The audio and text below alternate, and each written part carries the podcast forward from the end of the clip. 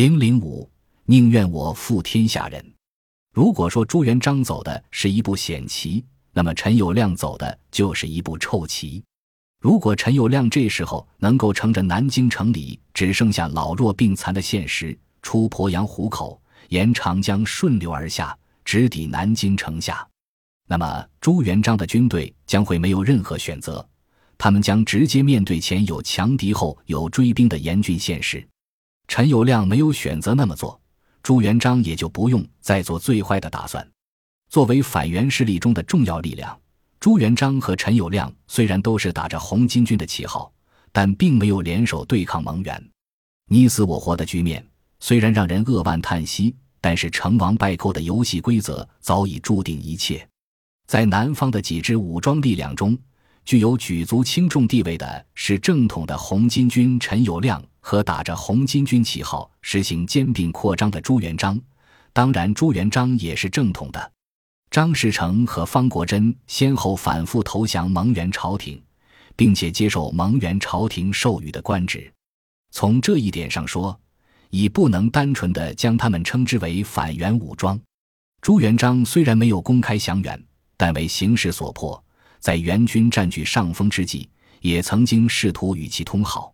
与元通好对朱元璋来说，既不是公事，也不能算是一种守势，只能说是作为领军者，朱元璋在这里根据己方的实际情况做出的权宜之计，一种称之为缓势的选择。为了能够纠集重兵向陈友谅发起致命的攻击，他需要缓和与元王朝的对立之势，他的连元反陈策略也确实收到了奇效。陈友谅的战略重镇安庆，就这样成了朱元璋手中的一件战利品。安庆是扼守长江天险的门户，历来是兵家必争之地。在这几个武装集团中，唯独陈友谅和元政府没有任何瓜葛。他在反元斗争中的立场是最为坚定的。在和朱元璋正面交锋之前，他的军队一直冲锋于反元第一线，称雄江南。直到因三百六十年遇上了朱元璋，才被牵扯进兼并战争的漩涡之中。陈友谅本来想要联合张士诚共同对付朱元璋，可张士诚心不在此，他压根儿就没有吞并别人的野心，只想着如何保存自己的实力。没有办法，陈友谅只好孤军深入，结果招致大败。陈友谅有一颗强大的心脏，可以算是打不败的小强。无论是与朱元璋斗争，还是与蒙元朝廷周旋，虽一败再败，但依然能够做到愈挫愈勇。可是打仗有时候不能光靠一个“勇”字，更多时候靠的是使诈耍阴谋。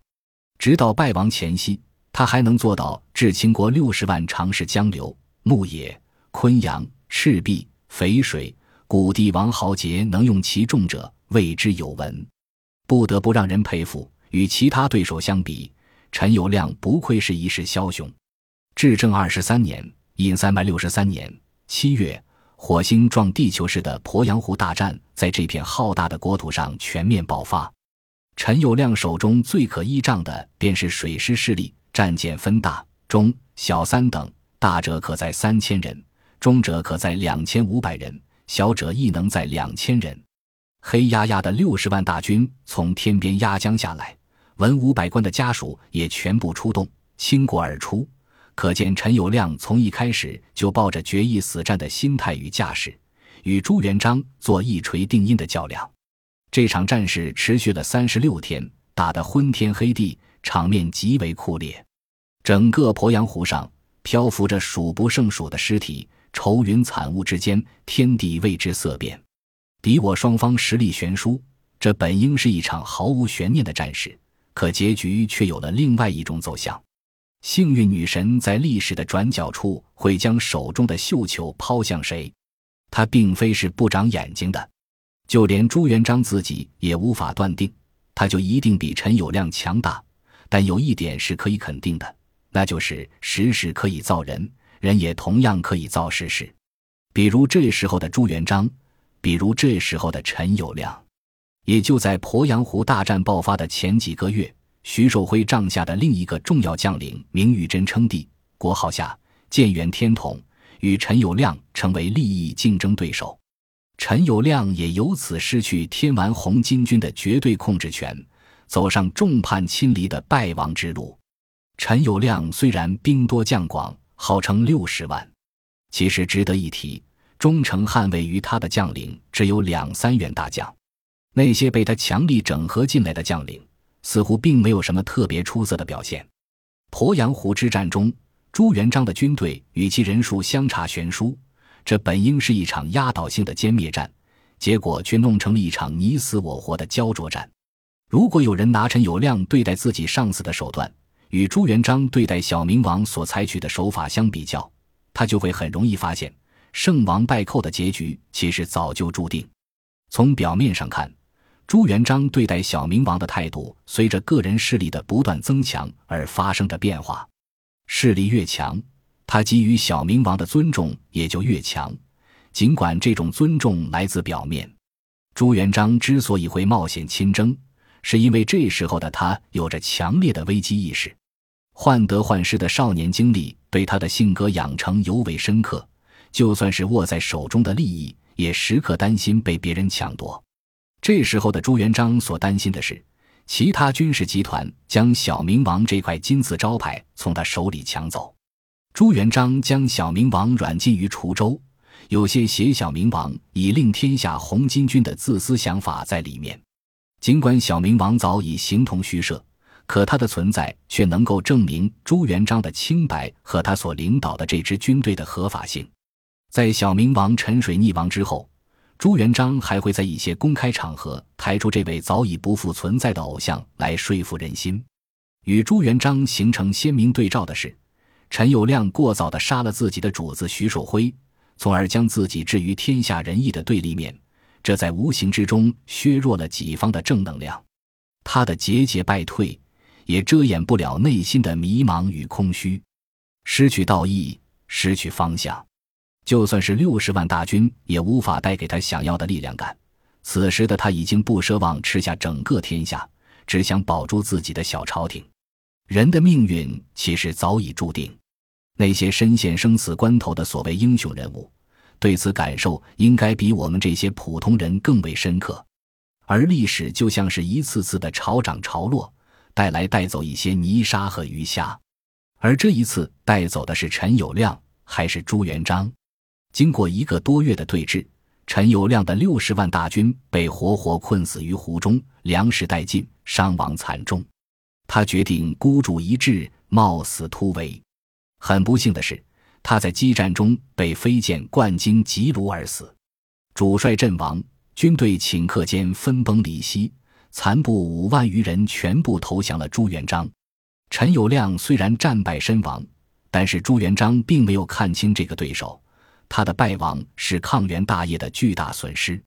正因为如此，朱元璋才会由衷地发出感叹：“有亮亡，天下不足定也。”朱元璋之所以会如此肯定陈友谅的存在价值，是因为自元人失语，群雄风起，逐鹿之夫所在都有。也就是说，陈友谅一直是活跃于抗元第一线的生力军，而张士诚、明玉珍和方国珍等其他几支红巾军队伍，考虑更多的则是如何谋取一己私利，将自己的势力做大做强。陈友谅是个不容忽视的对手。是朱元璋前进道路上必须要翻越的一座大山，如果不在他发展之初就将其消灭，那么自己将来肯定会败于此人之手。陈友谅的败亡，除了忤逆事主导致人心涣散外，另一个重要因素就是他这个人过于迷信武力，认为只要有了枪杆子，老子就可以所向披靡，征服天下。乱世求生存。没有人会怀疑枪杆子的重要性，殊不知征服人心才是真正的王道所在。在这一点上，朱元璋显然要比他看得更加高远通透。陈友谅纵然拥有让任何对手都为之胆寒的武力，人心不齐也枉然。作为一个军事集团的主帅，不爱惜兵将，四处用兵，又不能做到战之能胜，时长日久，只会让人心像流沙一样散失。他生性多疑，善于用权术控制下属。就是这样一个善于玩弄权术之人，却败给了朱元璋这样一个更加善于掌控权力的人。陈友谅在事前做梦也没有想到自己会这么快就败给朱元璋。其实，在他的内心深处，并没有将朱元璋视为最强劲的对手，尤其是在鄱阳湖大战进入白热化阶段，他的自信心一度膨胀的如同一只随时要爆裂的氢气球。或许正是源于心态上的变化。让他变得更加刚愎自用，根本听不进去任何人的意见。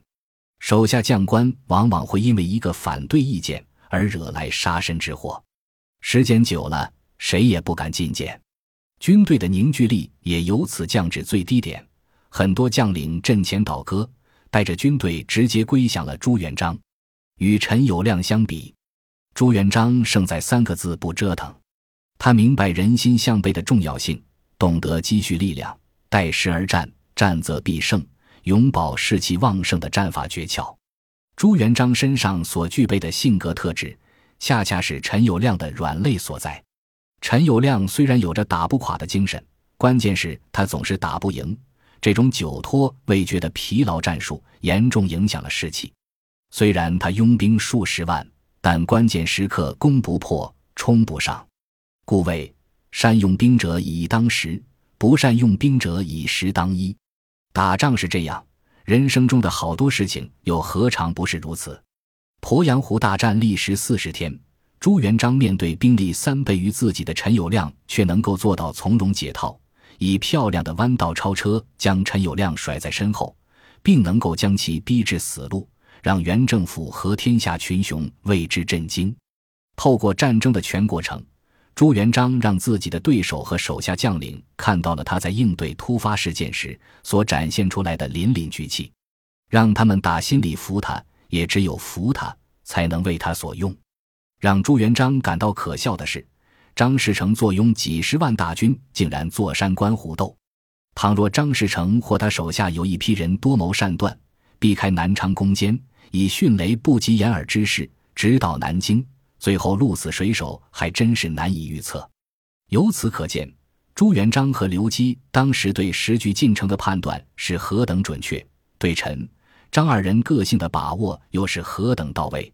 陈友谅是个尚武之人，但绝对不是一个善于用兵之人。他与朱元璋的这场战争，从一开始就陷入错误的泥沼，难以自拔。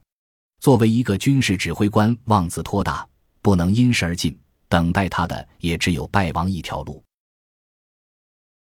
本集播放完毕，感谢您的收听，喜欢请订阅加关注，主页有更多精彩内容。